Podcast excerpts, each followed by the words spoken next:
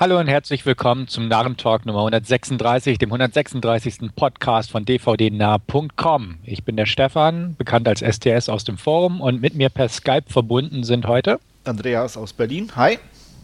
Und Wolfgang aus Augsburg. Hallo. Ja, getreu unseres Schemas bleiben wir bei der Sache und steigen in die Trailer ein. Sechs Stück haben wir uns für heute auserkoren und wir beginnen mit der Fortsetzung von Neighbors, nämlich Neighbors 2. Ja, wer hat von euch Neighbors überhaupt gesehen? Ich habe ihn gesehen.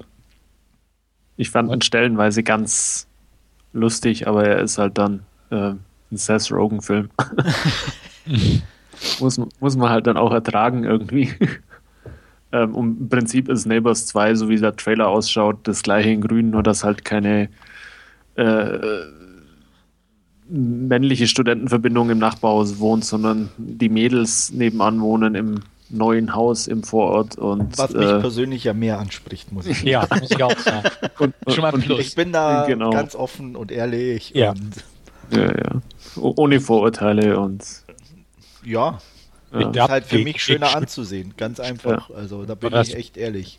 Echt? Vorurteile gegenüber Studentenverbindungen? Nee. Nee. Natürlich. Weib weibliche? Nee. Warum? Nee, ich bin für Gleichberechtigung. Es sollte mehr davon geben. Ja, und äh, aber so wie es im Trailer ausschaut, sind die auch völlig gleichberechtigt in Sachen Sau rauslassen äh, zu ja. ihren männlichen Kollegen. Und ja, ich denke mal, es ist eins zu eins der gleiche Film wie der erste. Äh, Zac Efron spielt wieder mit, der im ersten ja diesen Anführer der Studentenverbindung gespielt hat und der schlägt sich jetzt auf die Seite von Seth Rogen und Rose Byrne. Ich glaube, man muss ja. ihn nicht wörtlich sehen, aber ja, so ein Leihkandidat könnte es durchaus sein. Ich wollte den eigentlich mal sehen, den ersten, aber irgendwie hat sich das noch nicht ergeben. Und ähm, ja, ich weiß gar nicht, ob ich ihn auf der Leihliste habe. Müsste ich tatsächlich mal nachschauen. Ich habe auch nichts gegen Seth Rogen, muss ich sagen. Klar spielt er irgendwo immer dasselbe, ah, aber. Lache. Was denn? Halt ich, pack, so. ich pack die nicht. manchmal ja, manchmal nein. Also ja. es, bei mir kommt es eher mehr auf den Film drauf an. Es gibt ein paar, die finde ich ganz nett, aber es gibt auch genauso viel Grütze. Mhm. Ich glaube auch, also erstmal werde ich mir dann mal Neighbors angucken und dann bestimmt auch mal, oder kommt drauf an, Neighbors 2 im Kino auf keinen Fall und ähm, wahrscheinlich dann irgendwann zu Hause mal. Ja, auf jeden Fall zu Hause. Okay, das war's schon.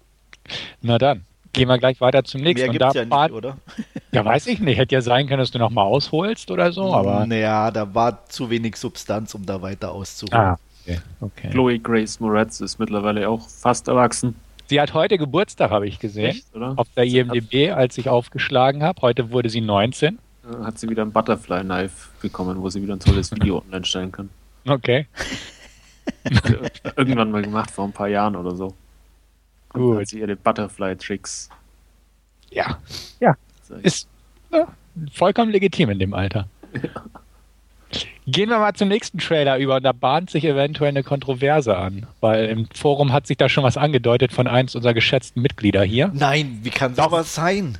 Weiß ich nicht. Um was ich, geht's denn, Stefan? Lass es uns ja auch nicht.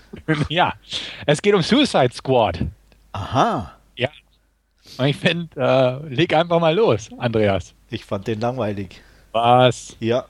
So. Ja, ich, ich weiß es nicht. Also Margot Robbie fand ich ätzend. Also die hat, äh, ja, also fand ich ähm, nicht überzeugend, was ich im Trailer gesehen habe. Ähm, auch von That's what bad people do. Äh, hallo, soll das witzig sein oder was? Also ehrlich, äh, Will Smith, äh, ja, okay. Ja, und der Rest ist halt typisch. Also da war in Slow-Mo fallende Patronen, ja. Und jetzt sind es halt Baddies, die die angeblich Guten sind. Toll. Mhm. Ja, war mir echt zu wenig. Also mich hat es nicht überzeugt. Okay. Ja. Auch die tollen Neonfarben nicht. Auch die tollen Neonfarben oh. nicht. Mich hat es durchaus überzeugt, um das jetzt einfach mal rauszuhauen. Ah. Äh, ja. also ich fand den sehr, sehr, sehr gut gemachten Trailer und hat Lust auf den Film gemacht, meiner Meinung nach. Ja. Und, ja. Also weiß ich nicht, sah nett auf alles, äh, ein bisschen was anderes, nicht zu viel, Aber ein Was bisschen, war denn da anders? Ach komm, sie sind alle Bad Guys. Ja, Ah ja, uh, was? das ist so viel anders. Äh, Klar. ja, nenn mir noch einen Film. Deadpool. Watchmen. Eingeschränkt. Ja, Watchmen. Dead, Dead, Deadpool ist ja kein Bad Guy. Naja, Ja, ja. Und Watchmen sind auch keine Bad Guys, also bitte. aber Ja. nett sind die auch nicht. Nein, das, das stimmt wohl, aber wie auch immer. Und trotzdem will ich diesen Film sehen und fand den Trailer echt gut gemacht. Nee, weiß ich nicht, fand ich gut. Also ich ja, werde ihn auch ansehen, aber ja, doch, aber ich habe irgendwie voll Bock drauf, muss ich sagen. Ein bisschen mehr sogar als auf Batman vs. Superman. Ja, ja, den fand ich auch schwach, aber. Okay.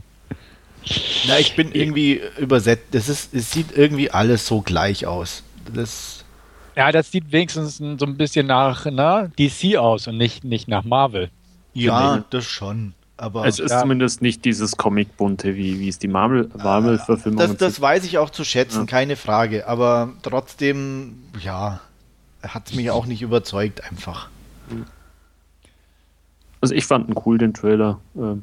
fand den auch, auch von der von der Musik her äh, ganz, ganz witzig zusammengeschnitten und ja, ich freue mich irgendwie drauf auf den Film. Ich hatte Watchmen schon angesprochen, ich mochte auch äh, den damals äh, sehr, weil er auch ein bisschen was anderes ist von oder abseits von diesen ja, äh, schon, schon angesprochenen äh, kaugummibunten Marvel-Verfilmungen und von daher hoffe ich einfach mal, dass der auch ein bisschen da aus diesem Einheitsbrei raussticht und ein bisschen was anderes bietet.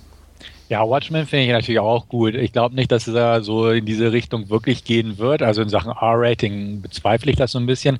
Aber ich hoffe auch, dass es so äh, auf dieses etwas düsterere eingeht. Und ähm, ich bin definitiv bei euch, dass, dass ich oder wir genug von diesen Marvel 0815 Dinger haben und einfach ein bisschen mehr was anderes gebrauchen können. Und deswegen werde ich mir auch Deadpool jetzt im Kino angucken und ähm, auch Suicide Squad und auch Batman vs. Superman werde ich mir angucken. Aber sonst so diese Marvel-Dinger, die kommen, weiß ich nicht, da, da kann ich noch so ein bisschen abstufen, dass die mich noch weniger interessieren, sagen wir es mal so. Ja, Und Jai Courtney spielt wieder mit bei Suicide Squad. Ja, Ja. Das, das musst du jetzt nicht herausheben. ne? Also bitte. Das, das- hilft unserer Argumentation jetzt gegenüber Andreas nicht wirklich. Nein.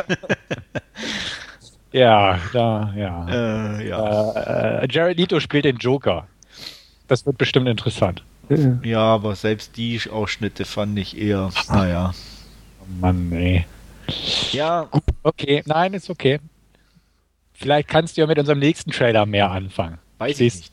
Schließlich ist es kein richtiges Sequel, sondern was anderes, nämlich so eine Art Spin-off-Sequel. Und es geht um 10 Cloverfield Lane. Beachte eigentlich den Namen. Es ist nicht Cloverfield 2. Nein. Es ist 10 Cloverfield Lane. Ja. Originell genug für dich. Ja, also es ist auf jeden Fall interessant genug, um es irgendwann mal anzusehen. So der, der Twist, der sich ja da schon abzeichnet, ähm, äh, oder ich sage mal so, die, die, die Laie bei einem anderen Genre äh, ist schon ganz nett gemacht.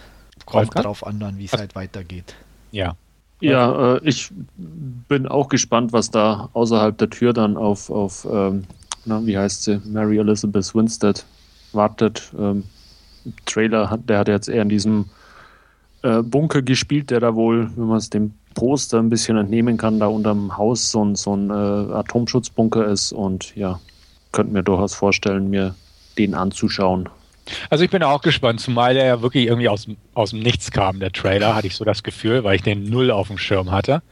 Und äh, hat mich eigentlich auch positiv überrascht, dass sie nicht so den, den gleichen Weg wie Cloverfield gegangen sind und Mhm. einfach jetzt ne, ein anderes Monster oder so. Am Ende von Cloverfield sieht man ja wieder, sich bei dem ins Wasser fallenden Monster irgendwas im Hintergrund abspaltet. Also Mhm.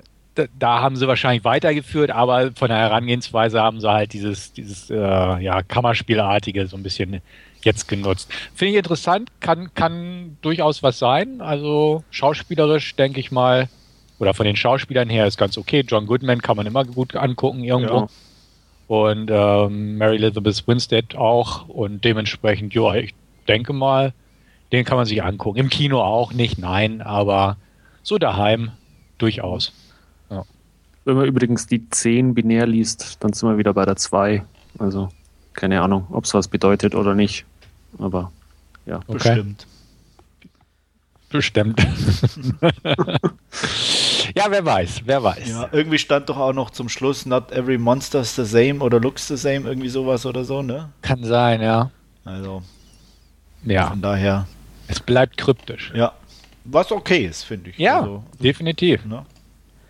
Mochtet ihr den ersten? Ja, ich fand, ja. der war nette Unterhaltung. Der, nicht, war, also, ja. aber war okay. Ich auch, muss ich sagen. Also den habe ich auch schon irgendwie zweimal geguckt, mindestens.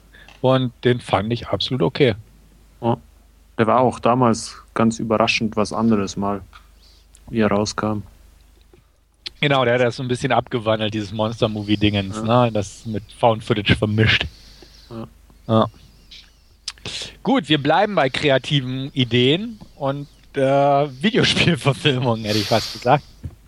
Aber nicht Realfilm, sondern Zeichentrickfilm oder Animationsfilm. Und äh, Angry Birds heißt das Ganze und kennt bestimmt eigentlich jeder. Ich fange jetzt einfach mal an. Mich hat der Trailer positiv überrascht, muss ich oh sagen. Oh Gott. ich, ich fand den nicht unwitzig. Und ein paar Momente fand ich wirklich schmunzelwitzig. Und also es ist jetzt kein Film, den ich mir im Kino angucken würde, aber es ist tatsächlich einer, den ich mir locker flockig auf die Leihliste setzen werde. Und ich fand den nicht schlecht. Also, ja, da stehe ich jetzt mal zu. Ich, ich habe mir den ganzen Trailer über gedacht, wer braucht sowas? Und dann kam am Schluss dieser Pisswitz und bei dem musste ja. ich dann auch lachen. Ja, der war wirklich gut. Ja. der, war auch, der war auch so abgegriffen irgendwo, aber, aber, war, ja, echt, aber der war so in die Länge gezogen im Trailer schon. Ja. Und er kam doch ein bisschen überraschend, ne? Ja, ja, ja. Und dann die Reaktion dieser Vögel irgendwie. Ach, das, das war schon lustig. Ja. Also, die, wie gesagt, ich, da hat mir nichts davon versprochen. Ich habe auch das Spiel nie gespielt, muss ich sagen. Äh, die einzigen Berührungspunkte, die jeder mit hatte, war, als ich mal diesen Realfilm mit äh, Jamie Alexander besprochen habe, diese Hitchcock trifft Angry Birds Geschichte. Mhm. Äh, Birds of Anger haben auch die Kritik im Forum, ist ein Kurzfilm, guckt den euch ruhig mal an.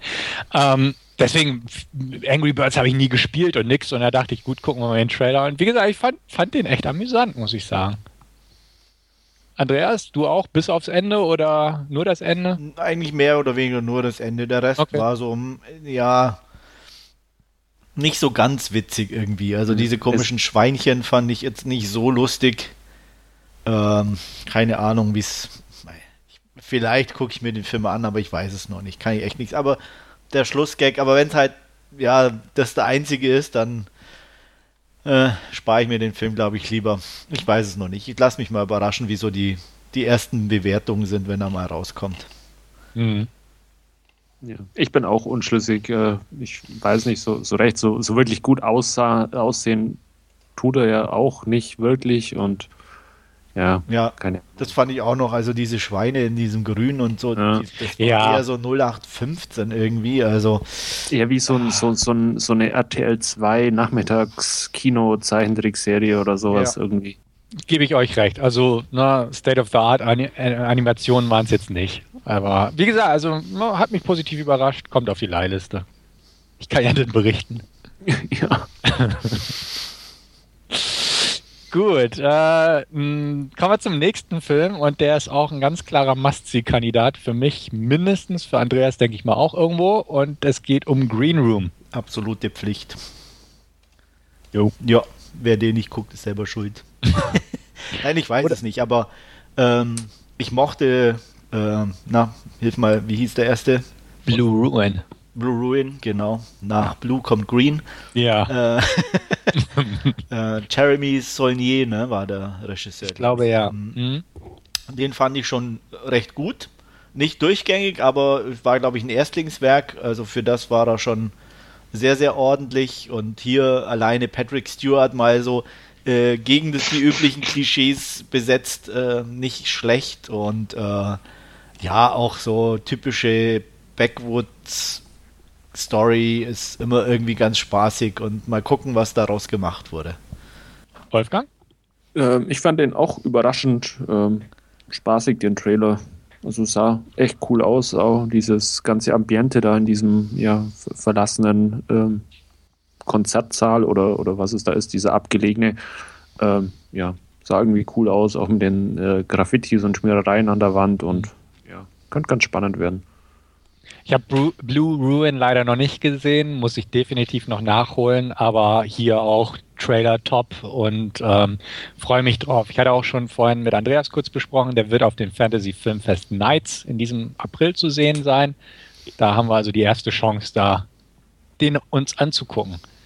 Ähm, Finde ich also auch. Patrick Stewart bin ich echt interessiert dran, wie er das so macht. Also jetzt auch mal so eine Rolle zu spielen. Ich bin jetzt nicht so ein Fan von ihm, aber da einfach neugierig, wie er es macht. So von den Jungdarstellern, der Jelchin, Imogen Poots, absolut okay. Optik sah schön aus. Ähm, die Gewalt, denke ich mal, wird etwas unangenehm werden, aber das, das ist ja nichts, was mich abschreckt, sage ich mal. Also doch absolut für mich ein Must-See dieses Jahr. Mal gucken. Ich hoffe, er hält auch den Erwartungen irgendwo stand. Guti, dann runden wir unser Sextett heute mit einer weiteren Fortsetzung aus. Und zwar The Purge 3 Election Day. Ich sag mal so, ich habe die ersten zwei gesehen, also schaue ich mir den auch an. Ja, und nach aktuellen Vorwahlergebnissen in den USA wird man sich ja sowas fast schon wünschen. Oh. Das ist Demokratie, wie sie gelebt wird. ja. Wie? In Amerika oder in Purge? ja. Ähm, ja, ich gucke ihn mir auch an. Also definitiv. Die, die waren keine Überfilme, die Purge 1 und 2 Streifen, aber sie waren unterhaltsam, jeder auf seine Art. Der dritte oh ja. fand ich zumindest. Also eins war scheiße, zwei war okay. Ich finde auch definitiv, also äh, nicht, nicht scheiße, der, aber ich fand den ersten recht durchschnittlich, das ist richtig, und den zwei etwas überdurchschnittlich. War der erste nicht der mit Ethan Hawke, oder? Ja, ja. genau. Okay. Genau, das war der Home Invasion Film und der zweite war halt der in der Stadt. Und der schließt ja jetzt mehr an den, auf jeden Fall direkt an den zweiten an, mehr oder weniger, auch mit Frank Grillo, der zurückkehrt, den ich ja immer ganz gern sehe eigentlich. Ich gucke ihn mir an, bin gespannt drauf. Kein Kinofilm, aber so für die Couch zu Hause, gutes Futter für den Player ich bin ja auch fast schon geneigt, mir den irgendwann mal anzuschauen, weil er doch irgendwie witzig aussah. Ähm, ja, den ersten keine Ahnung. Jetzt, oder? Nee, den dritten ja. jetzt hier. Einfach so aus aktuellem Anlass. Äh, ja, An Anlass, weil eben Wahljahr ist in den USA. Aber ja. du müsstest dir dann ja auch einen passenden Tag abwarten, so. Ja, ja. ja. Aber guck, halt bis du kannst ja auch ruhig die ersten zwei angucken. Also die. Ja, ich glaube, den, den ersten habe ich auf der Leihliste. Darum habe ich jetzt nochmal gefragt, ob das der mit Ethan mhm. äh, Hawke ist. Aber ja, bin mal gespannt. Ja. Die, wie, wie gesagt, die sind in Ordnung, finde ich jetzt. Also der erste ist etwas schwächer, aber der zweite ist mehr so ein Actionfilm irgendwo in die Richtung. Mhm. Also deswegen auch durchaus was für dich. Ich glaube, da hatten wir auch den Trailer schon mal im mhm. Podcast besprochen. Glaube glaub ich, könnte sein, ja. Dran. Ja. Guti, dann springen wir über zu unserer Last Scene Rubrik. Und da wird der Wolfgang beginnen. Ja, und ich habe mir Everest angesehen. Ähm, es geht in Everest um ja, die ähm, schrecklichen Ereignisse, die 1996 bei der ähm, Besteigung eben jenes Berges stattgefunden haben. Und das Ganze basiert auf ja, Tatsachenberichten und, und ähm, äh, ähm, Funkmitschnitten, die damals äh, während dieser Ereignisse quasi aufgezeichnet wurden und gemacht wurden. Ähm, worum geht's? Ähm, die ja, Führungen bzw. die Besteigungen des äh, Mount Everest hat, äh, sind zu der Zeit stark kommerzialisiert. Also es kann quasi jeder, der genügend Geld hat, ähm, einen Bergführer bezahlen, der ihm mehr oder weniger äh, verspricht, auf den Gipfel des Mount Everest zu kommen. Und ja, einer von diesen Bergführern ist Rob Hall, der von Jason Clark gespielt wird, der äh, mit seinem kleinen Team äh, unter anderem ja vier Kunden äh, in Anführungszeichen mit auf den Berg nimmt und einer davon ist ähm, äh, ähm, mir der Name nicht mehr ein. Von Josh Brolin wird er gespielt. Ähm, Beck Weathers, genau. Äh, John Krakauer ist ein weiterer, ein Autor für ein äh, Outdoor-Magazin. Ähm, ein Postbote geht mit hoch, Doug Hansen und ja, eine sehr begabte oder ja schon, schon erfahrene Bergsteigerin, die bereits ähm, sechs der Seven Summits, also äh, der höchsten Gipfel der jeweiligen Kontinente, bestiegen hat. Und ja, ähm, dieses kleine Team macht sich eben nach Nepal auf, um ja zuerst im, im Basislager eben äh, ihre Zelte aufzuschlagen und dann ähm, eben ja im April und Mai ähm, auf die Spitze des Mount Everest zu kommen. Das Ganze ist ein bisschen gepaart auch mit ähm, ja, einer Rivalität unter den einzelnen Bergführern. Ähm, ein anderer Bergführer wird dann von ähm, Jake Gyllenhaal gespielt, äh, Scott Fischer, der auch ein ja, Team von, von zahlenden Kunden und äh, von, von eigenen Bergführern in seinem Team auf, auf den Mount Everest führt. Und ja, noch zahlreiche andere. Unter anderem ist auch ein IMAX-Team vor Ort. Da gibt es äh, auch noch einen, ja, einen IMAX-Film, den es äh, real gibt in, äh, oh, mir fällt der Titel nicht ein. Ah, ich hätte es sogar in der Sammlung stehen. Mir fällt es nicht ein. Auf alle Fälle gibt es einen IMAX-Film von 1996, der eben auch äh, genau zu dieser Zeit gedreht wurde. Und äh, auch ein Buch von John Krakauer, das aber nicht Grundlage dieser Verfilmung jetzt war, sondern eher, wie schon erwähnt, die ähm, Mitschnitte des ja, Funkverkehrs und äh, unter anderem auch die äh, Geschichte von Beck Weathers, der jetzt hier eben im Film von Josh Brolin gespielt wird. Ja, ähm, wie es so ist, ähm, hat die Natur ihre ganz eigenen Gesetze. Ähm, äh, es wird zwar, oder der Himmel reißt irgendwann mal auf, aber es wird eben auch äh, sehr gefährlich. Das Ganze ist gepaart dann auch mit ja, Fehlentscheidungen, äh, die von den einzelnen Leuten äh, gemacht werden und was dann eben zu dieser ja, mehr oder weniger hinlänglich bekannten Katastrophe eben 1996 am Mount Everest geführt hat. Ähm, verfilmt ist das Ganze worden von Balthasar Kormakur, ähm, der unter anderem zuvor Tugans gedreht hat. Und ja, der hat das in wirklich äh, schönen und beeindruckenden Bildern eingefangen. Ähm, es ist echt spannend, dem Ganzen äh, zuzuschauen. Allerdings muss man auch ein bisschen äh, Kritik anbringen, weil zum einen ähm, ja, äh, die Sherpas aus Nepal, die eigentlich äh, ja, sehr viel dieser Arbeit machen, ähm, um, um die Leute auf den, auf den Berg zu bringen, äh, komplett im Hintergrund bleiben. Also da bekommt man eigentlich überhaupt, nicht mit, äh, überhaupt nichts mit.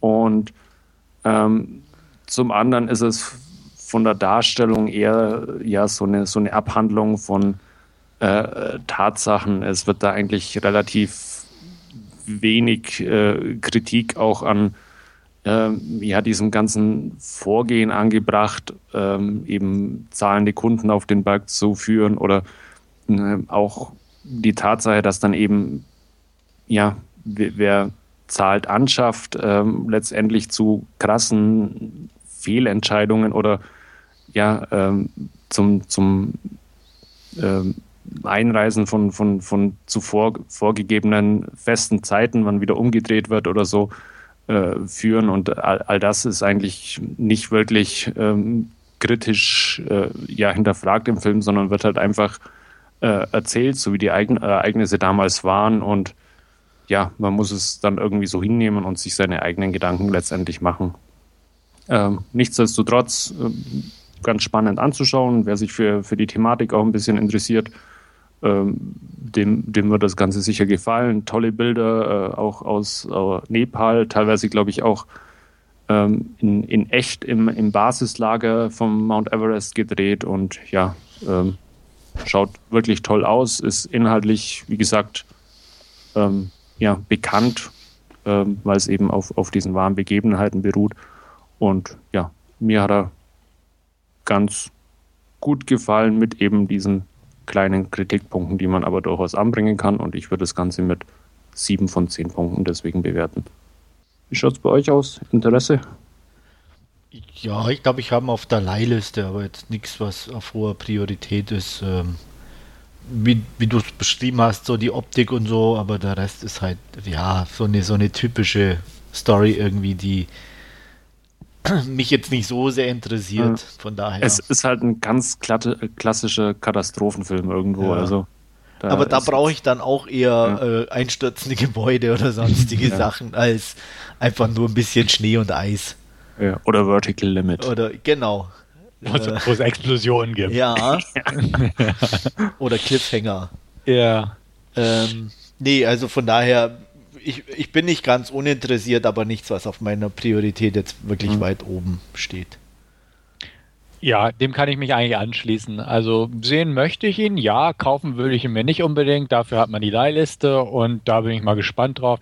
Ähm, ich hatte auch schon vorher gehört, dass halt zumindest die Bergpanoramen und so alles sehr schicki sind. Mhm. Und ähm, Darsteller sind auch bekannte und gern gesehene Leute dabei.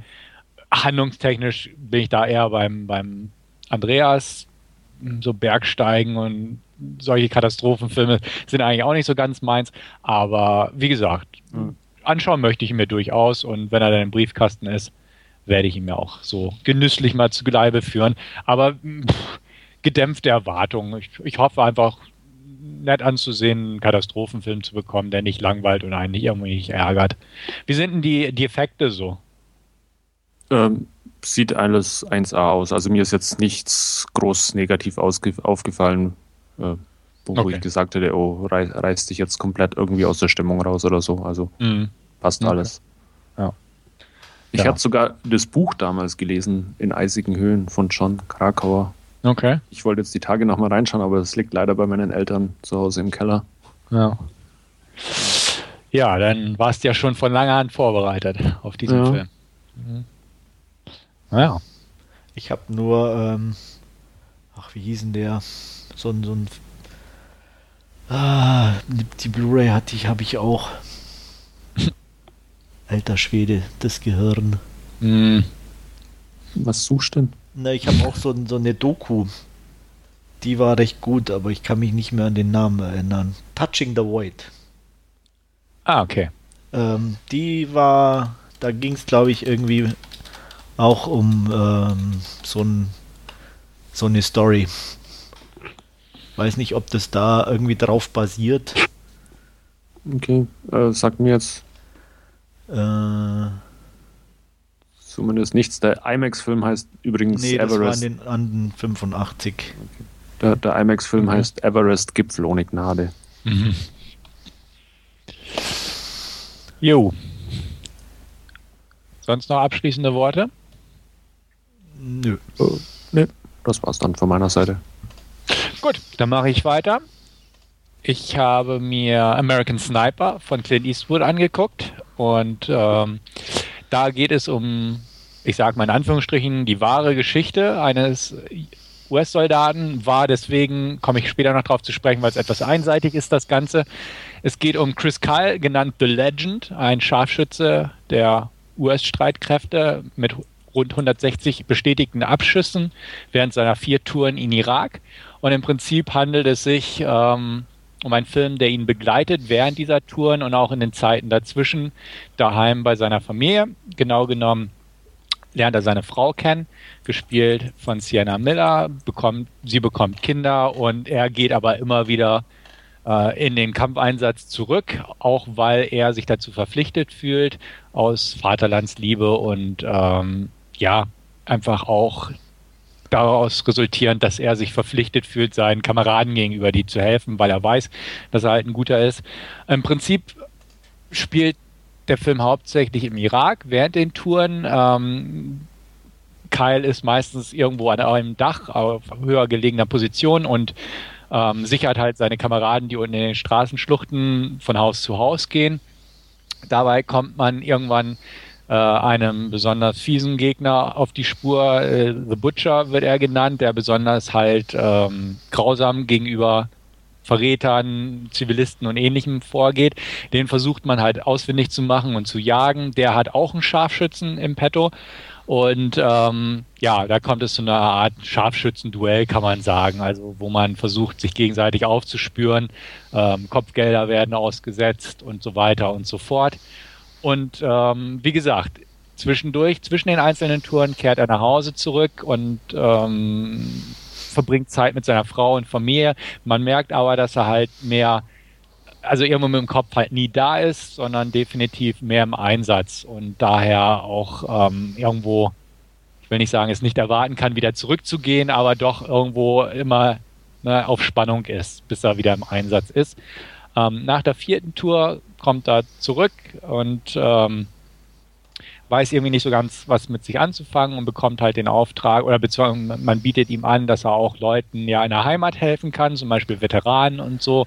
Und äh, er unterstützt dann halt äh, Veteranen und so und versucht da halt sein von, von Kind auf im Prinzip eingeprägtes, ne, du musst für dein Land kämpfen, du musst für dein Land sorgen, du musst deine Kameraden äh, unterstützen und ähnliches, versucht auf diesem Wege ähm, ja umzusetzen, sage ich mal. Ähm, was draus wird, wissen einige wahrscheinlich, wie die Geschichte ausgeht. Äh, ist ein recht, bekannt, recht bekannter Ausgang, aber den verrate ich jetzt hier nicht. Ähm, der Film an sich ist ein sehr zweischneidiges Schwert. Also ähm, es ist schwierig zu beurteilen. Ich selbst habe jetzt nicht so das Problem mit sehr pro-amerikanischen Filmen und ähm, ähnliches. Clint Eastwood eigentlich auch nicht, obwohl er auch äh, im Prinzip gesagt hat, dass er von seiner persönlichen Gesinnung sich zwischen Demokraten und Republikanern irgendwo bewegt, aber mehr Republikaner ist. Und er hat eigentlich auch klar gesagt ähm, in einem Interview, dass er definitiv gegen Auslandseinsätze der US-Streitkräfte ist, weil die zu verlustreich und ähnliches sind und nicht wirklich was bringen. Das merkt man im Film nicht so ganz an.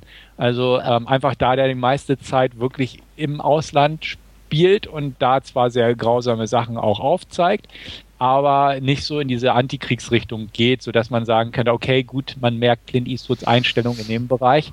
Im Prinzip verfolgen wir wirklich den Kyle, gespielt übrigens von ähm, Bradley Cooper, mit ordentlich Muckis antrainiert und Gewicht zugelegt, wie er sein, sein, seine äh, Einsätze absolviert. Ähm, viele Leute oder viele Gegner tötet er relativ normal, will ich sagen, wie so ein Scharfschütze halt tötet.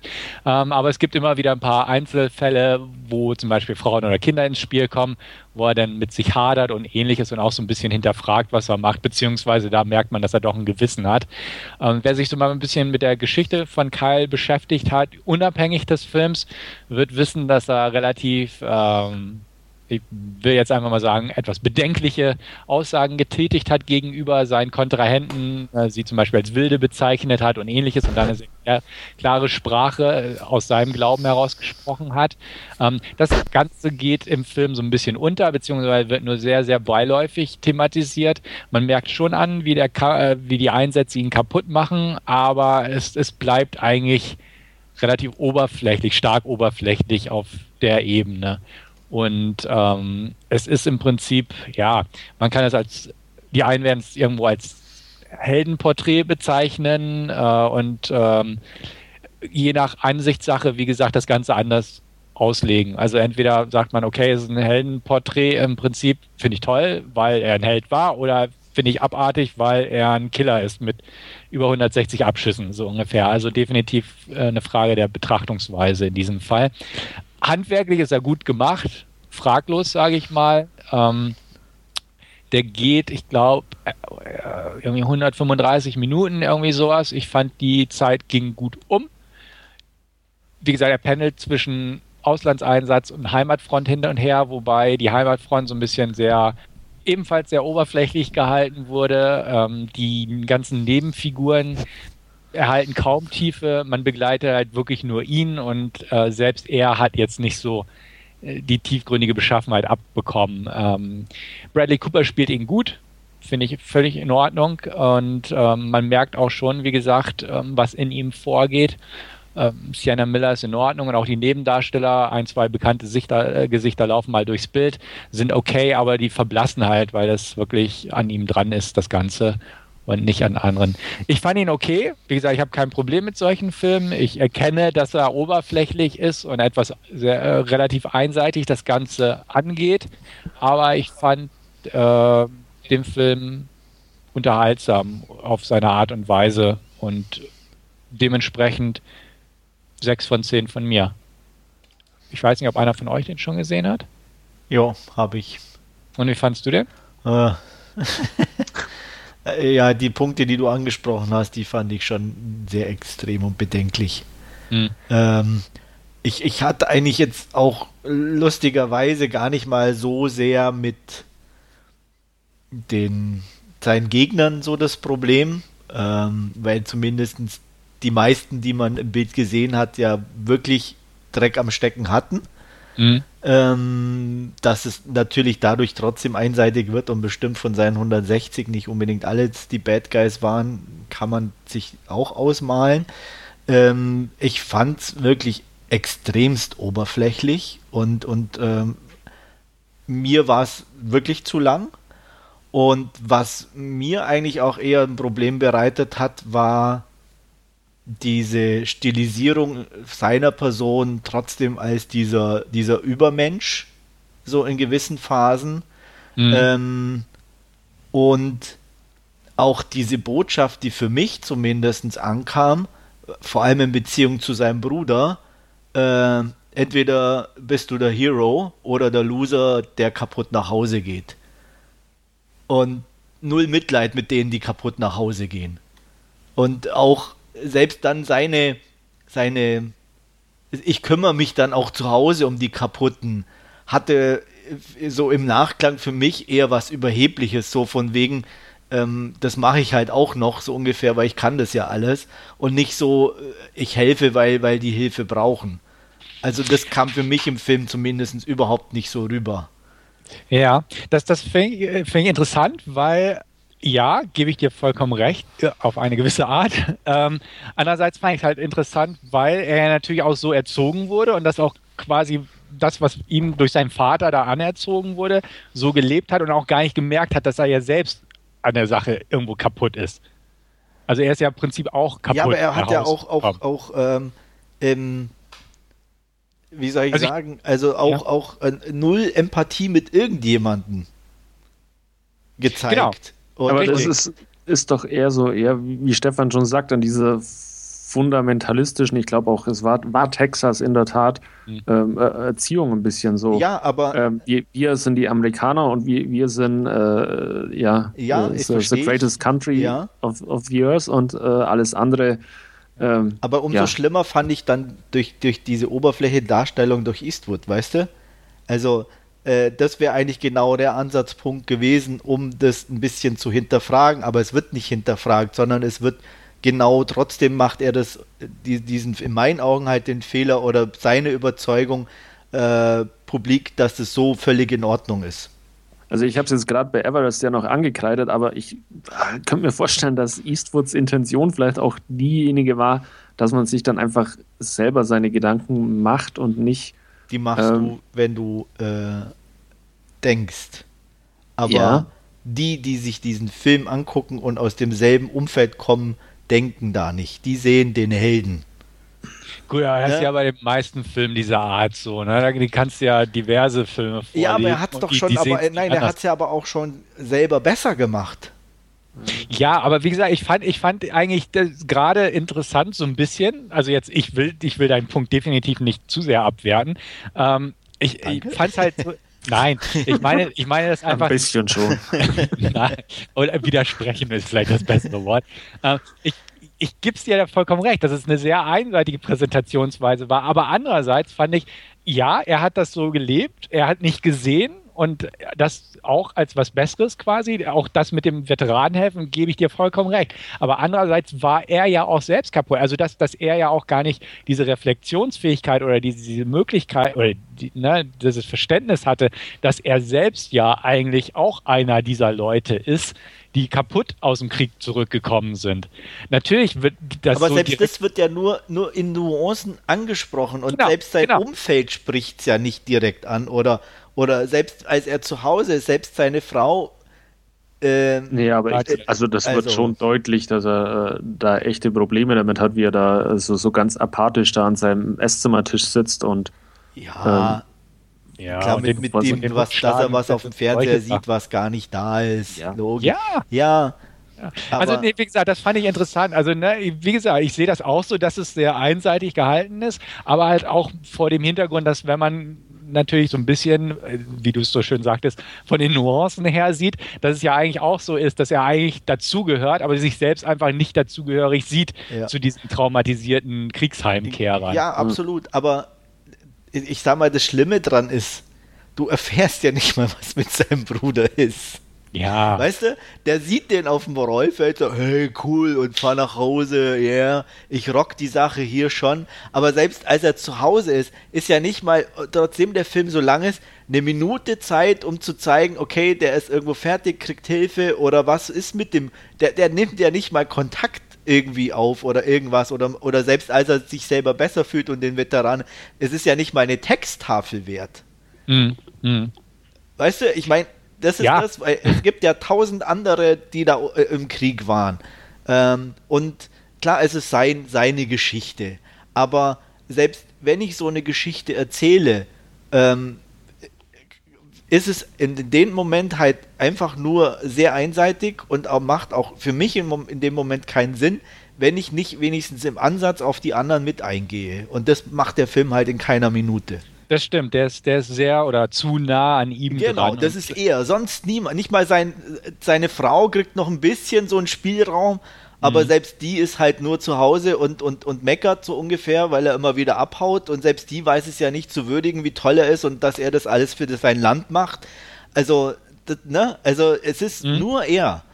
Und ja. das ist mir echt zu wenig, also für so einen Film. Und, und wie gesagt, und selbst dann wird er ja nicht mal großartig hinterfragt oder dass er sich selber nicht hinterfragt. Klar, Erziehung und alles äh, akzeptiere ich, aber als Filmemacher so einen Film zu machen und dann nicht mal das einzubauen, äh, ähm, dass ah, ich, ich, wenigstens, ich, wie gesagt, irgendwo auf die anderen mit eingehe, das ist mir echt zu wenig. Also ich weiß nicht. Äh, mir ist der, also ich, ich fand ihn auch besser als Stefan mit den 6 von 10. Ähm, ich, besser? Ah, also, also da, keine Ahnung. Ja. Äh, es ist irgendwie es ist jetzt schon ein bisschen länger her, dass ich ihn gesehen habe, aber ähm, ich glaube schon, dass wenn man sich Gedanken über den Film, also klar, wenn man den völlig unreflektiert äh, aufnimmt und, und, und äh, dann ist es so, so diese Heldenverehrung.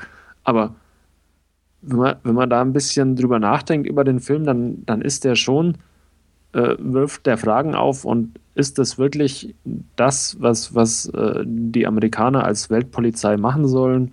Ähm, ist das wirklich die Lösung aller internationalen Probleme, was, was, was da äh, gemacht wird, dann einfach ja, die Leute mehr oder weniger über den Haufen zu schießen?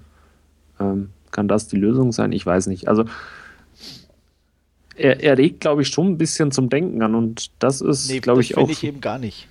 Mhm. sondern weil er, er kann in dem Moment, wenn, weil er sich nur auf diesen Typen konzentriert und ihn äh, stilisiert zu einem Helden, der mit ein bisschen Problemen nach Hause kommt, die er aber total überwindet und dann auch noch so toll seinen Kameraden hilft und dann auch noch das, dieses Schicksal erleiden muss. Ähm, das ist eben genau das, was ich das, das, ist einfach in dem Moment für mich einfach ein armseliger aber, Film, weil er die Probleme aber das nicht ist mal im Ansatz, das ist also ein langweiliges Biopic das nicht über den Tellerrand schauen kann. Ja, aber das ist doch alle, also ich empfand es zumindest so, dass das alles nur, nur oberflächlich ist. Ja, das äh, ist genau, das ist ein oberflächlicher Film. Ja, ja, aber ich fand ihn unterhaltsam oberflächlichen Film. Ja, das fand ich eben auch nicht. Deswegen, also äh, hat er mir äh, so wenig gegeben. Okay. Weil ähm, es klar hat er seine Momente zwischendurch, was, aber die, die habe ich in jedem doofen ne, Sniper-Filmen, selbst in diesen billigen Beam-Sniper-Filmen, äh, oh. die es da gab. Ja, natürlich. Was hat denn der da anderes? Der sitzt auf seinem Dach und knallt irgendwie ein paar Leute ab. Und dann fährt er nach Hause. Mhm. Mhm. Also. Tja. Tja, das hat er nun mal gemacht. Ja. Das, ja. Ist, ist nun mal das, was ein Sniper so tut. Genau. ja, und? Da ist doch nicht dann ein toller Film dadurch. Nein, aber der Film an sich fand ich war absolut okay. Also aus meiner Sicht. Ja, wie gesagt, für mich war es zu wenig. Absolut. Wie viel zu wenig? Wie viel was? Wie viel Punkt, zu wenig? Punkte technisch? Ja, selbstverständlich. Punkte Vier technisch. von zehn. Ah. da ist ja okay. Also ich kann es ja verstehen, sage ich ja. Ne? Also ja. nachvollziehbar auf jeden Fall. Und wenn meine gesagt, sechs und das Schlimme ist ja, oder, Wolfgang. ja, aber für, für, das Schlimme ist ja, wie gesagt, ich, ich, ich kreide ihm ja nicht mal seine ähm, Schwarz-Weiß-Malerei mit, mit, den, mit dem Anti-Islam oder was weiß ich und ähm, ich, okay, selbst das hätte ich noch irgendwo für so einen Film akzeptiert. Aber der Rest ging eben, eben für mich gar nicht. Weil selbst lässt ja wirklich alles an oder blendet ja eigentlich alles andere mehr oder weniger aus. Und das ist mir für so einen Film zu wenig. Und für so einen Regisseur, wie gesagt, der auch bewiesen hat mit, äh, na, wie hieß er, die zwei Seiten, Flag of the, äh, Flag of genau. the Fathers und Letters from Iwo Genau. Äh, da, na gut, da braucht er zwei Filme dazu, aber er hat ja bewiesen, dass er zwei Sichtweisen darstellt und das auch irgendwo nachvollziehen kann. Und, und selbst in, in ähm, Gran Torino ähm, hat er ja irgendwo, finde ich, so, so diese, diese, die Sichtweisen äh, aufgebrochen, auch, auch, auch ähm, gut dargestellt und äh, auch mit, mit diesen Einwanderern und alles. Aber das fehlt hier eben komplett und umso unverständlicher ist es für mich, hm. dass er einfach so einen, so einen, ja, nichtssagenden Film daraus machen konnte. Er hat ein Biopic draus gemacht. War, war wohl nicht seine Intention, das groß zu hinterfragen. Ja, schade. Ja, ja das, das mag durchaus stimmen. Ja, und deswegen kann ich aber auch dann nicht mehr Punkte geben. Ich habe auch nicht verlangt, dass du mehr Punkte gibst. aber ich kann Doch, verlangen, dass jetzt. ihr weniger gebt. Nein. ja, aber ach, mehr als sechs ist der ja niemals. Sieben ja. Punkte, Wolfgang. Acht sogar. Acht, Andreas. Acht. Boah. Ja, das, das. Oh, das, das, das tut weh. Also, oh, das wird mir lange nachhängen. Oh. Äh, ich, ich befürchte Ja, hätte ich nicht gedacht, dass du dich so blenden lässt. ja, ich habe okay. lang, lang immer hinterher drüber, drüber nachgedacht, über den Film, ob das wirklich oder, oder immer wieder mal äh, im, im Nachgang ist, ist das die, die große Politik, die die Welt betreiben sollte, hier einfach, ja. Ist das mir nicht einmal in den Sinn gekommen, weil, weil der Film diese Fragen gar nicht stellt. Aber er regt zum Nachdenken an, wie ja. du jetzt hier live vor Ort mitkriegst. Ja. An Wolfgang. Ich sag dazu nichts. sonst, sonst würde ich vielleicht falsche Sachen sagen. Ja. Und, und wir wollen diesen Podcast auch in Zukunft zu dritt Genau. nur, nur, noch abwechselnd. Ja. Nicht mehr mit Andreas. Wenn der kommt, komme ich nicht. Äh, okay, gut. Ja, dann äh, hau du uns mal was um die Ohren, wo wir vielleicht das Problem ist, verstanden äh, haben. Jetzt ich kommt, habe ja auch das große Hinterfragen die Kino von Andreas. Genau. genau. Ja. Die Frage aller Fragen. Sind Zeitreisen möglich? oh, je. ich habe mir angeguckt Hot Tub Time Machine 2. Oh, yeah. ja. Wer hat den ersten gesehen von euch? Ich. Der war lustig. Der ich glaube, okay. ich habe den ersten auch gesehen, aber ja. ich kann mich null dran erinnern. Ja.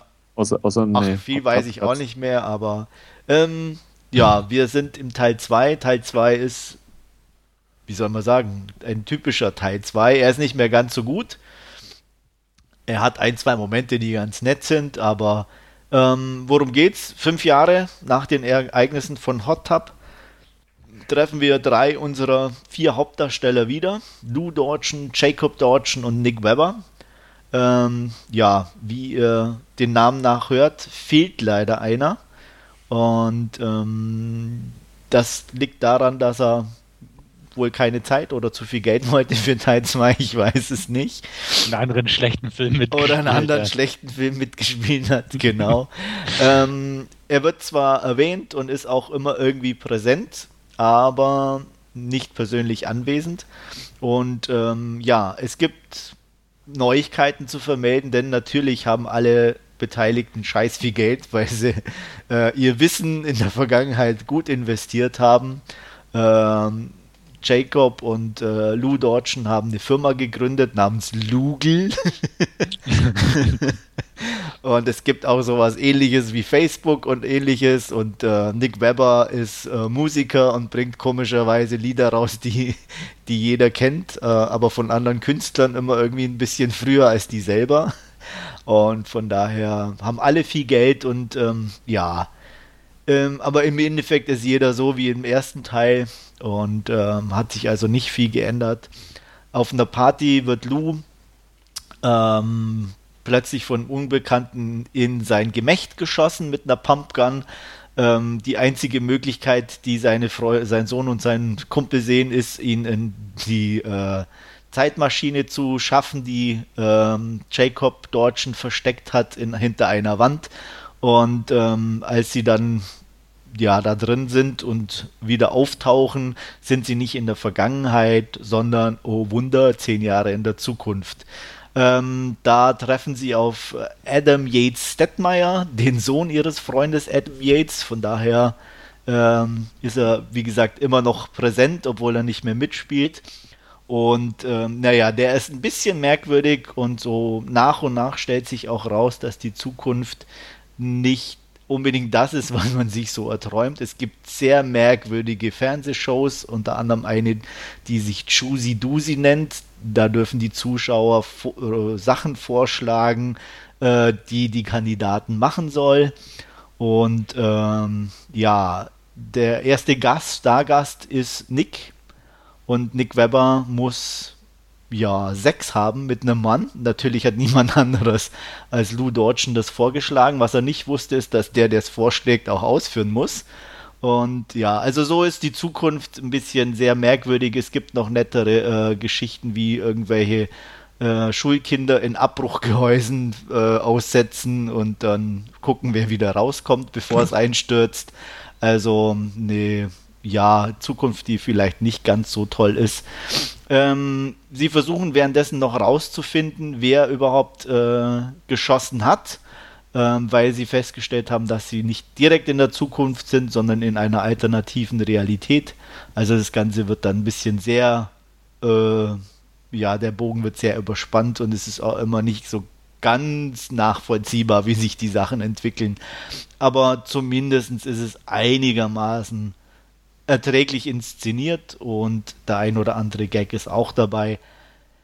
Leider nichts, wo einem hängen bleibt oder über das man sagen könnte, oh, ich habe einen guten, amüsanten Film gesehen, sondern eigentlich eher, oh, ich habe einen Film gesehen, der auch zwischendurch mal eine amüsante Szene zu bieten hat. Nicht vergleichbar mit Teil 1, muss man ganz klar sagen.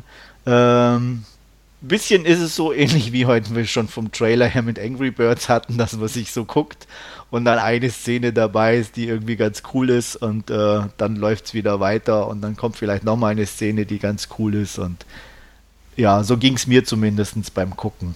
Ähm, die Auflösung ist dann auch ein bisschen sehr blöd, muss man wirklich sagen, und auch nicht sonderlich äh, geistreich man kann es gucken. Also wie gesagt, ähm, als Fortsetzung, es ist eine typische Fortsetzung. Blöder als Teil 1, ein bisschen langweiliger als Teil 1.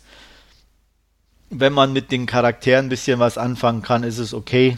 Er hat ein paar nette Szenen, die amüsant sind, aber im Großen und Ganzen eher zum Vergessen. Nachdem es umsonst war, dass ich den gucken konnte, war das in Ordnung. Im Original habe ich ihn auch gesehen, was das Ganze dann auch noch ein bisschen erträglicher macht.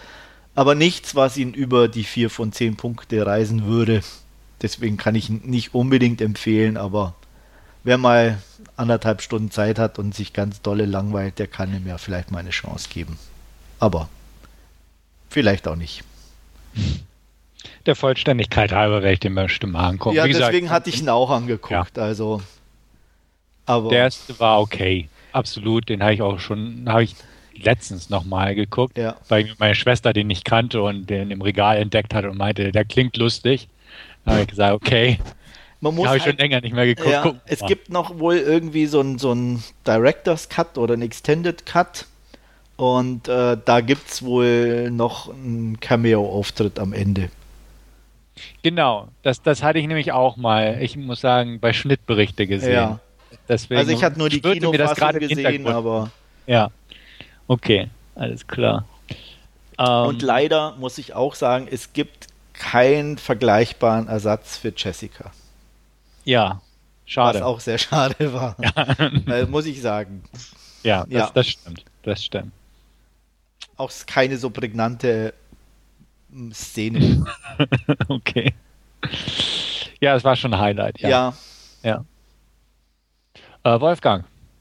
Ja, ich werde ihn auslassen. Hast du den ersten? Teil 1? Äh, ich habe den mal gesehen, aber das ist schon Jahre her. Ich kann mich echt an nichts mehr erinnern. er ist irgendwie. Nicht mal an Jessica? Nee, nicht oh. wirklich. Ah. ah. Geh nach Hause. Das ist vermutlich nicht Jessica Alba. Nein, Nein oh Gott, oh Gott sei Dank. Ah.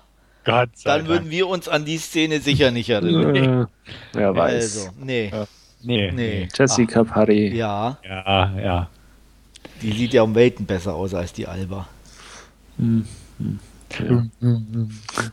Lässt sich drüber streiten. Nee, ganz sicher nicht. Wie über American Sniper ja. könnten wir jetzt hier anfangen. Ja, äh, also da gestehe ich dir eher noch 8 von 10 Punkten, bei, als zu diskutieren, wer besser aussieht. Nee. so nicht. Ich glaube, ich so verpasse da nichts, wenn ich den zweiten nicht mehr. Ja. Anja. Nee, ich glaube auch. Goodie.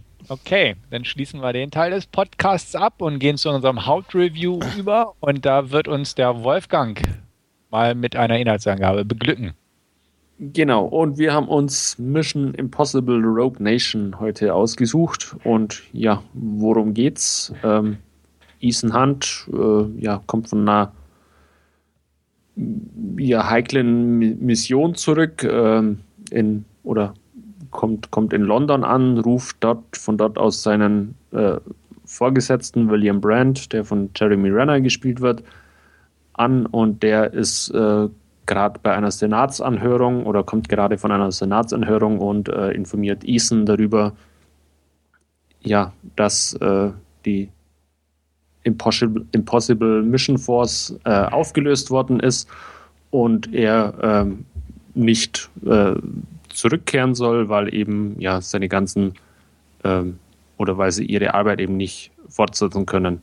Ähm, an dem Londoner Stützpunkt, der sich ja in einem äh, Musikladen befindet, äh, versucht er dann noch einen, einen äh, ja, Auftrag entgegenzunehmen, muss da aber mit ansehen, wie eben äh, die Mitarbeiterin äh, erschossen wird und er wird äh, mit ja, Gas betäubt und findet sich wieder an irgendeinem äh, in irgendeiner ja, Folterkammer, wo er an einen äh, Pfosten äh, gefesselt ist und wo sich gerade verschiedene ja, Handlanger äh, darauf vorbereiten, ihn quasi zu foltern und äh, zu verhören. Ähm, einer dieser Handlanger, der da dabei ist, oder dieser Folterknechte, ist eine Frau, Ilsa Faust, ähm, und die verhält, verhilft ihm dann auch ja ganz unverhofft ähm, zur Flucht.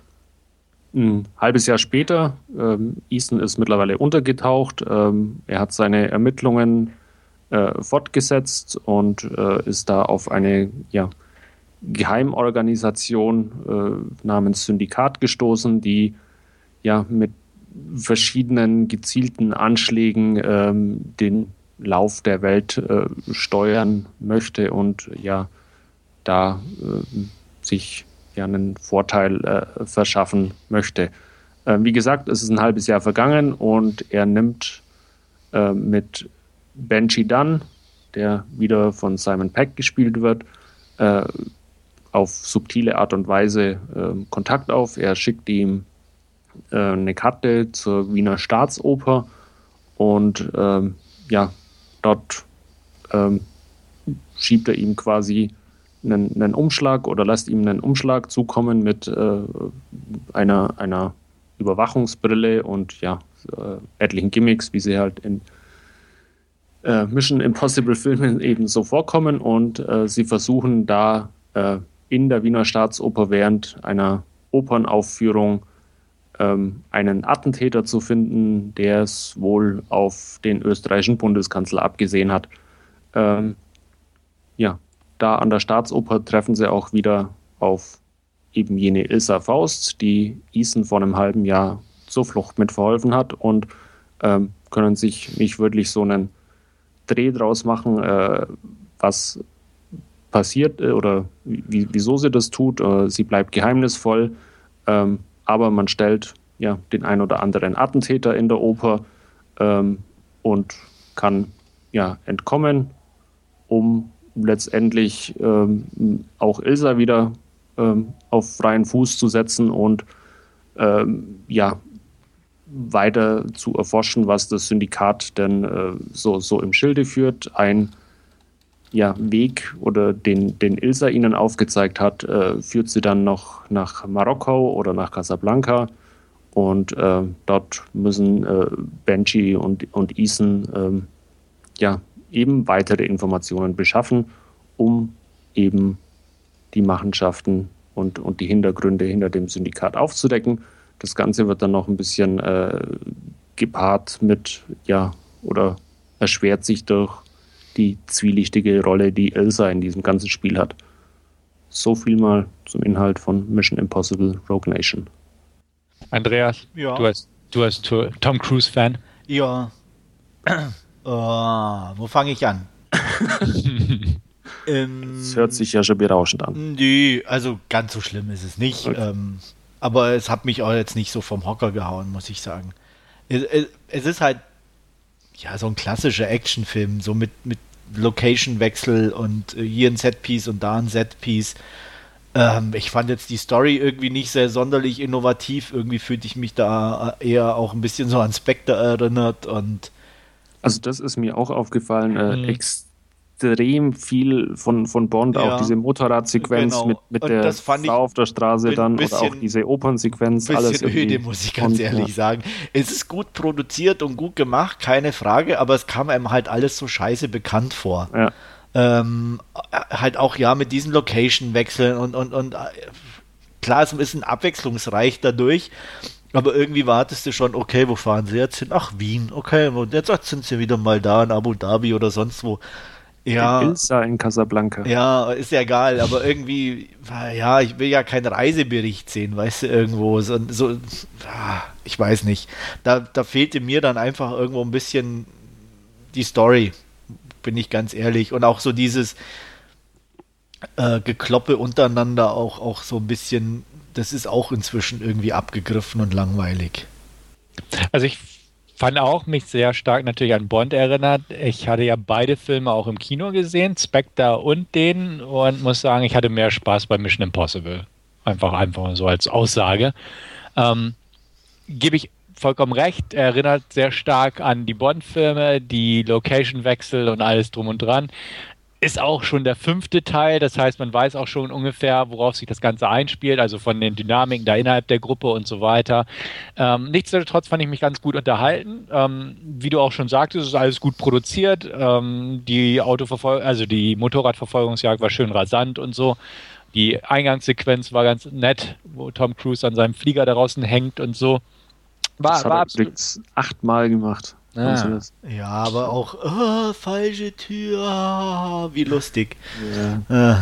Aber er war echt achtmal an diesem scheiß Flugzeug gehängt. Ja, also ja und, und wenn er da 20 Mal hängt, er kriegt scheiß viel Geld dafür, das ist mir doch egal. Aber der Ach. Gag war lahm. Ach. Ja. Ja. Achtmal am starken Flugzeug hängen, Andreas. Ja, und? Ja, ja. Und, da, und das Flugzeug ist geflogen. Aha. Bei, in, in bei, bei, dem, bei dem Flieger ist das auch nicht so ganz. Ja, ja stimmt. Ja. und? Ja, und äh, es war unterhaltsam. Ja, und der hängt halt da. Der ist doch so ja. festgezurrt, der wäre doch nie und nimmer da runtergeflogen. Das oh, schau dir das Nein, darum geht's doch gar nicht. Doch. Nein, schau dir das ja. Making-of an. Ja, und? Das ist total total lustig, ja. wie, wie, sie ihn da festmachen und wie sie sich wundern, dass es überhaupt einer versichert hat, dass sie ihn da hinhängen dürfen. Ja. Und keiner wusste, was passiert, was mit den Strömung, Strömungsverhältnissen oder so ist, wenn da einer außen am Flugzeug dort hängt. Ja, es hätte ihm den Kopf abreißen können. Uh, ja, aber genau. es ist halt genau. Tom Cruise, er ja, macht es halt einfach. Halt einfach. Ja, ist, das ist ein Macher. Ja. Ja. ja. ja und wenn es ihm den Kopf abgerissen hätte, wäre er in die tieferen Weine der Scientology wahrscheinlich eingegangen. Und ja, aber dann deswegen hat er es gemacht, weil ihm kann ja gar nichts passieren. Ja, ja. Gut, gut so. Ich warte ja schon Dann wäre der Kopf in Formaldehyd gekommen und ausgestellt worden in der Scientology Hauptzentrale und in 20 Jahren hätten wir ihn wiederbelebt und er wäre der große neue Gott der Scientology geworden. Hätten wir ihn auf einen Roboter montiert. Zum oder? Beispiel. Ja. Kann ja noch kommen. Ja. Ja. Von ja. daher. Ja. Hängen halt am Flugzeug, ja. Und? Ja, ja, ja. ja. Nein, ähm, ich mag Tom Cruise. Er ist immer, also er ist echt ein konstanter Lieferant für vernünftige Filme. Muss man ihm mal irgendwie so lassen. Für dich, ja. Für mich, ja. ja. Das sehen Nur, andere anders. Ja, ja. Ja. Ja. ja er, er spielt halt sich. Ja. Ja. Und wenn man das mag, ist es schön, weil dann kann man alles gucken. Und oh. wenn man es langweilig findet, wenn er halt immer sich selber spielt und nicht Schauspieler, ja. dann wird es halt irgendwo langweilig. Aber man hinterfragt es auch nicht, weil es Tom Cruise ist und man ich einfach meint, das schon. Tom Cruise kann das auch einfach so. Ja. Ja. ja. Er kann nix, das ist es. Oh, Gott. Oh, ja. Was, was, was ist los mit dir? Heute ist es auf Krawall gebürstet. Ich bin total auf Krawall gebürstet. Ja, furchtbar. Ich kann doch nichts dafür, wenn ich einfach nur scheiß Filme sehen muss. Nein, gut, so scheiße war er ja nicht. Ich habe ihm ja auch ein paar Punkte gegeben, aber. ja. ja. Nee, aber äh, für mich ist einfach, der ist zu glatt. Der, er, er, er spielt nichts, er stellt nichts dar. Er ist er selber in jedem Film da wiederhole ich mich gerne, das weiß ich. Aber ja, es ist halt auch nichts dabei. Es gibt Filme, da, da kann ich ihn besser ab, weil da passt er rein. Ne? Wie, ähm, wo war er ganz in Ordnung in Edge of Tomorrow. Genau. Oder auch in Oblivion. Da war das irgendwie passend, da war es drumherum gut für ihn. Aber in allen anderen Sachen ist er halt, finde ich es halt dann einfach irgendwo langweilig. Wobei ich jetzt in, in uh, Rogue Nation nicht mehr so angestrengt fand, wie, wie teilweise das so diese stimmt. Darstellung. Ja. Es ist ein bisschen lockerer, ja. das Ganze, auch dieses Geplänkel zwischen den einzelnen Figuren immer ähm, ganz äh, interessant und ja, äh, gut, mit, interessant mit nicht, aber es ist. ja, nee, für, ja für, ich kann ja, wie gesagt, immer nur von mir ausgehen. Und äh, ich, ich wie gesagt, allein die erste Szene, oh, falsche Tür, ist für mich nicht lustig, per se. Da, da kann aber Tom Cruise nichts Nein, für. Äh, das sage ich ja auch nicht. Aber äh, er macht es auch nicht besser. Weißt du? Also, ähm, das ist völlig egal. Aber äh, dann die Szene war einfach für mich langweilig. Ob, wer, ob der, deswegen ist mir das auch völlig wurscht, ob der da hängt an der Tür oder nicht. Oder ob sie das mit Greenscreen oder sonst was gedreht hätten. Oder ein, ein Stunt-Double da hängt. Ist einfach nicht lustig. Ja, es sollte auch nicht lustig sein. Das ja, ist halt dann, einfach dann eine, eine coole halt, Actionsequenz. Dann, dann sage ich halt nichts. Oder geh einfach in die Tür rein, die auf ist. Ja, es gestaltet sich ja beim startenden Flugzeug ein bisschen das schwierig. Das ist doch egal. Du, als ob da alles Sinn macht in den Film. Dann klettert er halt nach hinten, oder? oder lässt los und fängt sich dann hinten ja, natürlich. Ja, ja, dann wäre es wenigstens über, total überzogen, aber wenigstens unterhaltsam gewesen. So war es ein lahmer Gag. Ja, schön, dass wir uns an diesem einen Gag festklammern hier die Nein, ganze Zeit. natürlich nicht nur an diesem, aber nur weil dieses Geplänkel untereinander ist für mich einfach nicht lustig gewesen. In, in, in fast keinem von diesen Filmen. Ja, für mich auch nicht, aber das macht auch nichts, weil ich das als sekundär betrachte. Ich fand es jetzt in Rogue Nation zumindest äh, schön, dass er mit Rebecca Ferguson ja eine mehr oder weniger ebenbürtige Gegenspielerin auch. Die fand ich ordentlich, ja. Die war, ja, wirklich, die war.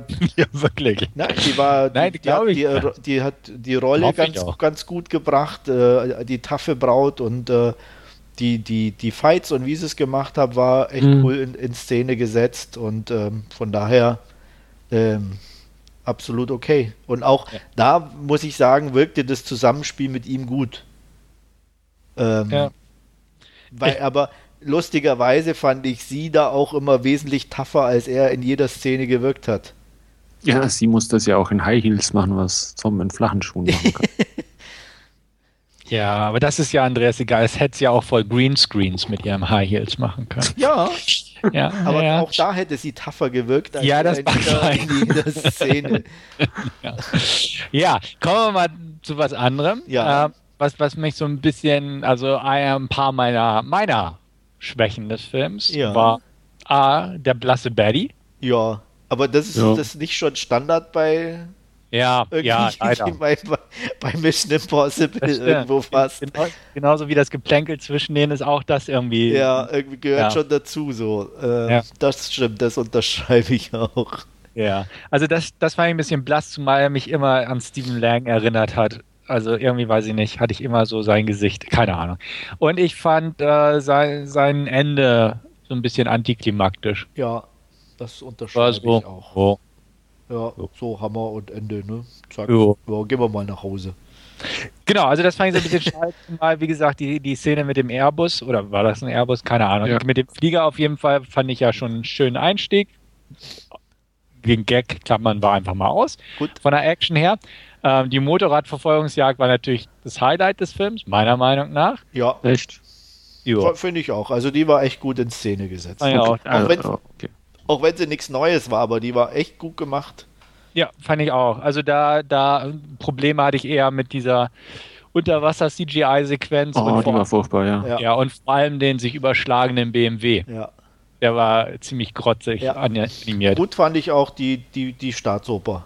Ja, ja also auch. das war mein Highlight, ja, äh, die also Staatsoper-Sequenz. Die fand ich auch einfach, die war gut durchchoreografiert, so auch, ja. auch mit, mit diesen verschiedenen Ebenen, mit mhm. den verschiedenen Attentätern und so.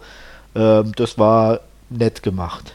Ja. Aber wie gesagt, irgendwie hat es mir die Motorradjagd angetan. Also die fand ich cool gemacht. Ja. Also, also ich die, sehe die fast gleichwertig, die Staatsoper und die Geschichte. Ja, die war, war auch. War und, und, in, in, und, das eine war halt eher das ruhigere und das andere war halt das, das Dynamische sozusagen. Aber, da fand ich die A400-Sequenz noch besser als die Motorradjagd. Echt? Nee, Ja. also ich nicht. Die A400 war ein netter Einstieg, aber ähm, ja. Ebenso als Opener fand ich genau, die echt nett gemacht. Ja, ja, aber jetzt kein Highlight, definitiv. Ja. Ich meine, die, die, London-Geschichte da am Ende war auch okay, aber, ja, aber war so, hm, und auch vor allem halt sein Abgang. Und es war halt auch so eine Parallele, weil das Ende von, von Spectre spielt auch in London und ach, ich glaube, in, in Spectre sind sie auch in Marokko. Also, das, da sind so extreme Parallelen zwischen diesen Filmen und wenn man die so nacheinander im Kino guckt, äh, mit natürlich ein paar Wochen oder Monaten dazwischen, denkt man sich auch, hm, irgendwie Weiß ich nicht. Ja, hätten sie ein bisschen doch eine andere Richtung einschlagen können. Genau, also es ist, ja, zumal, ja, echt schade. Aber gut, wie auch immer. Ja. Ähm, ja. Was, was ich noch zu bemängeln habe, ist es ja scheinbar äh, viel chinesisches Geld in diese Produktion geflossen, was dann damit einhergeht, dass auch eine chinesische Darsteller oder Darstellerin in dem Fall mitspielen muss. Das war Sang Yengshu. Äh, total verschenkt, aber okay. Ähm, die darf nur einmal kurz Banshee am Lügendetektor anschließen. Fast, okay. fast schon äh, schade, dass sie überhaupt in dem Film mitspielen musste, ähm, weil freiwillig tut sie das bestimmt nicht gern. Ähm, Weiß ja, man ja wie gesagt. Vielleicht hat ja. sie ein gutes ja. Taschengeld bekommen. So habe ich mal einen Film mit ihr gesehen in meinem Leben, auch nicht schlecht. Oh, oh ich glaube, du hast. Ja, habe ich tatsächlich. Die sehen alle gleich aus, ich weiß. Rush, Rush Hour 3 hast du bestimmt auch gesehen. Oh ja, stimmt, aber verdrängt schon. Ja. Der war echt übel. Ja, nein, war ein Scherz. Aber nee, sag, sagte mir so gar nichts, die Dame. Also die ist halt äh, ziemlich bekannt, wenn man sich okay. ein bisschen im asiatischen Kino äh, bewegt und ja. da war es eben einfach schade, sie in, in, so einer Rolle irgendwie verheizt ich zu sehen. Ich kenne sie nur aus dem finnischen Film. Ja. okay. Ja, wirklich. Ja, nee, glaube ich dir. Welchen dann? Kenne ich den? Äh, Jadekrieger, nee. Jade Warrior. Nee, kenne ich nicht. Das ist ein finnischer cool. Ja. Okay. Gut, ist, was, äh, was ist das? Ein Finne, der sie, sich den Traum erfüllt hat, sozusagen so einen so ein Wuja-Fantasy-Film zu machen. Okay. Ist, ist okay, ist nicht weltberühmt, aber eine ne, ne nette Mischung, oder? Mhm. Funktioniert ganz gut in ja. dem Film, also ist auch äh, optisch äh, echt ein, ja, sehr beeindruckend gemacht alles. Ja, kenne ich nicht. Ja, nee, ist auch jetzt nichts, nicht was, was in dein Sehschema fallen würde, aber für Wolfgang und mich ganz interessant. Und ich habe halt immer Sauna noch nicht geguckt vom, vom selben Regisseur. Äh, nee, weil das auch nicht derselbe Regisseur ist, glaube ich. Was? Doch, nee. Das ist dasselbe. Nee. Doch. Ehrlich? Ja. Na. Doch. Ehrlich? Anti-Yusi Anila. Ich schaue gerade nach. Okay. Ich hätte gedacht, es wäre ein anderer. Ja, Sauna ist gut. Den muss ich auch Den habe ich immer noch ungesehen im Regal stehen. Ja, ja, noch nicht gesehen, ja. stimmt. Aber er hat seitdem, glaube ich, auch nichts mehr gemacht, oder? Ja, keine Ahnung. Wüsste ich jetzt nicht, dass er irgendwann. Schade eigentlich. Ja, es ist, ist ein guter. Ähm, da bla bla bla bla bla bla. Der danach eine Episode von der Fernsehserie Runaturati, wie auch immer das auf Finnisch ausgesprochen wird, gemacht. Und für 2016 hat er äh, Ikitie Drama History War. Okay. Auf, auf dem Programm. Auf dem Programm. Aber okay. auf dem Programm. Ja, also, ne, Er lebt noch und er macht noch was. Macht noch was. Na, dann lasse ich mich mal überraschen.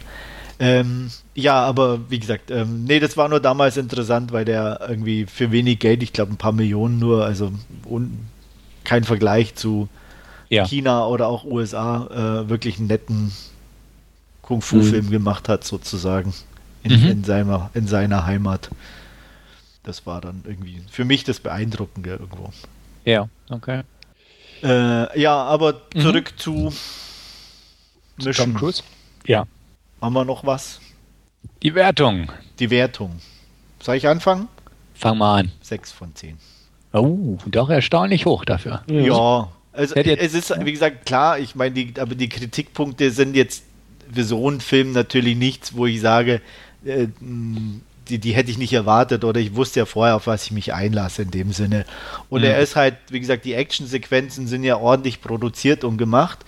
Ähm, und von daher war es in Ordnung. Jo, 7 von 10 von mir. Auch von mir 7 von 10 und ich fand den auch irgendwie äh, vom Unterhaltungswert und, und von der Lockerheit ein bisschen angenehmer wie den Vorgänger wie Ghost Protocol. Ja, also das, er war auch besser als Ghost Protocol. Ja, sehe ich das so. Würde ich auf jeden Fall unterschreiben. Also deswegen denke ich, bin ich da mit meinen 6 auch. Ich weiß gar nicht, was ich Ghost gegeben hatte, aber ich bin mir sicher weniger. Von mhm. daher passt es schon. Und Gut. Kommt eigentlich noch Achso. ein Sechster? Wisst ihr schon ja. was? Kommt, ja. Oder? Soll kommen. Ähm, selber Regisseur diesmal. Ah, erstmalig, okay. erstmalig wollen sie es nicht ändern. Ja, ist vielleicht besser so. Ja, ist nicht verkehrt, ja. glaube ich. Also Ghost Der Protocol hatte ich übrigens 4 von 10 gegeben. Ah, okay. Äh, Christopher McQuarrie, der Regisseur, hat ja auch äh, das Drehbuch zu Edge of Tomorrow geschrieben. Also ja. und Operation Valkyrie, glaube ich auch. Ja, und Jack der Reacher auch nicht hat schlecht. auch gedreht. Genau, Reacher hat er auch gemacht. Das fand ich zwar auch nicht so super toll, aber. Ja. Aber, aber wir kriegen dieses Jahr noch den zweiten Reacher-Film. Ja? Ja. Das einzige Gute war Herr Werner Herzog als Betty. aber nur im Original natürlich. Ja, das stimmt. nee, aber ich mag Reacher und ich finde es gut, dass sie eine Fortsetzung machen und das passt oh, ja, schon. Ja, es ist okay. Ja. Guti, ja. okay. Sehr gut, dass wir da durchaus irgendwo in einer Nähe gelandet sind. Ja. Ja. Wir hatten ja genug Kontroversen in dieser Sehr Ausgabe. viele, sehr viele. Ja. Dank mir. Ne? Ich, dank, ja, dank, ja, ich, glaub, ich bin ja nur dabei, um Kontroversen ja, zu stellen. Der alte Quertreiber. Ja, total. Spalter. Spalter, richtig. Ja, da dann ja, dann würde ich auch sagen, sind wir am Ende angelangt und ich kann mich nur bedanken fürs Zuhören und hoffe, ihr seid beim nächsten Mal auch wieder dabei. Auf Wiederhören. Ja, bis demnächst. Tschüss. Jo, danke fürs Zuhören. Bis zum nächsten Mal. Ciao.